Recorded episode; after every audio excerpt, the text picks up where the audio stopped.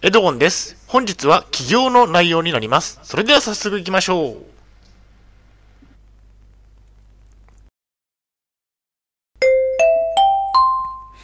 はい、HCAP チャンネルにようこそ。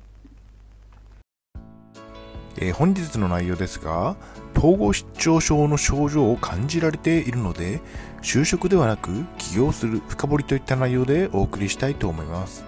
前提条件としましては、え統合失調症を現在私は患っています。精神病院に3年間入院をしていました。借金がありますね。大変申し訳ないんですが、ポッドキャストの方は写真が見れないのでご了承ください。それではコンテンツですね。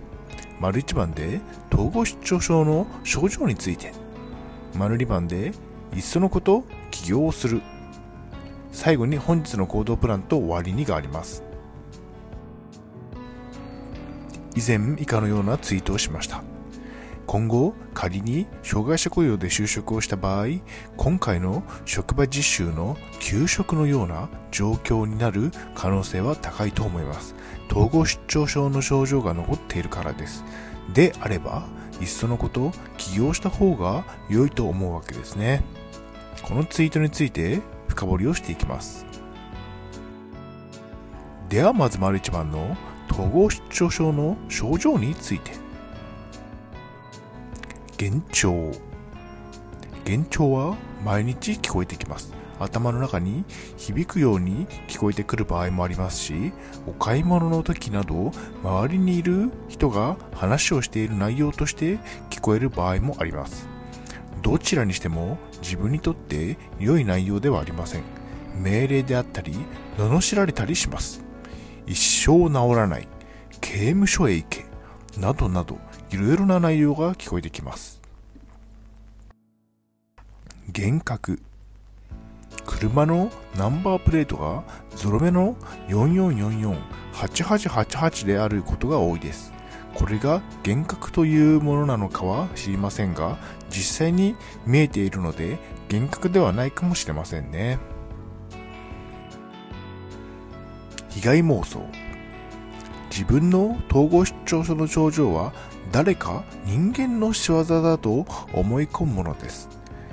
幻聴はマイクか何かで誰かが私に実際に声を浴びせていると感じます。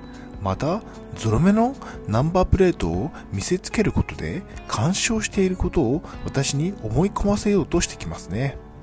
人間の仕業なので人災だと思い込みます。また盗聴盗撮をされているという妄想もありますね。イライラ感の増幅。イライラ感が増幅します。統合失調症の症状は誰か人間の仕業だと思い込んでいるのでイライラすることはありますね。もし皆さんがお部屋の中を盗撮されたり大勢の人にストーカーされたらイライラしませんか？それと同じような感覚がありますね。体感幻覚。皮膚がチクッと傷んだり内臓がズキッと傷んだりします。主治医に聞いたら体感幻覚だと言っていました。次に丸2番でいっそのこと起業をする。パソコンでの起業は通勤がない。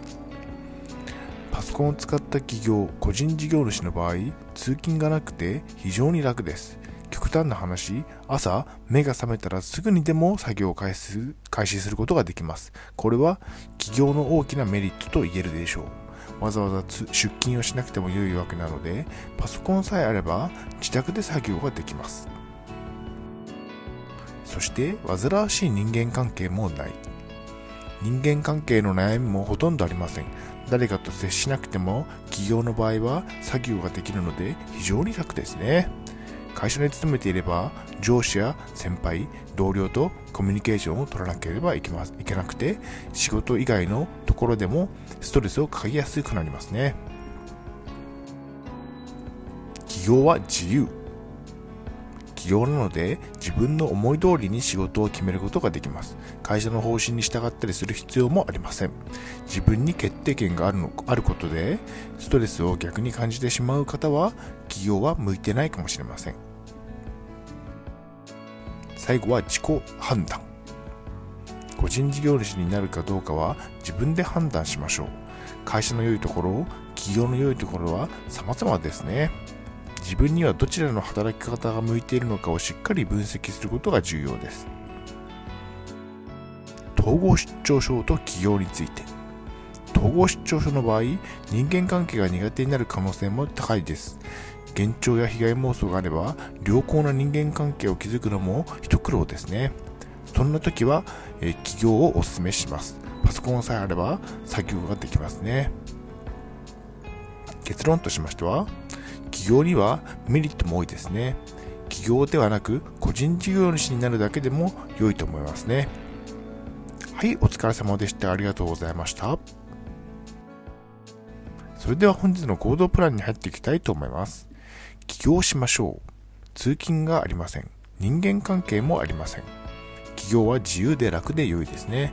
すべては自分で決定できるので、命令されることもありません。それでは本日の振り返りに入っていきたいと思います。統合失調症の症状を感じられているので、就職ではなく起業する、深掘りといった内容でお送りしました。丸一番では、統合失調症の症状について、幻聴幻覚、被害妄想、体感幻覚がありました。丸二番では、いっそのこと起業する。起業は通勤がないということをお伝えしました。はい、最後に終わりにです。最後までご覧いただきありがとうございます。ブログ HCAP も4年間運営しています。Twitter もやっています。チャンネル登録、いいねボタンを押していただけると嬉しいです。また次の動画、ポッドキャストでお会いしましょう。病気の方は無理をなさらずお過ごしください。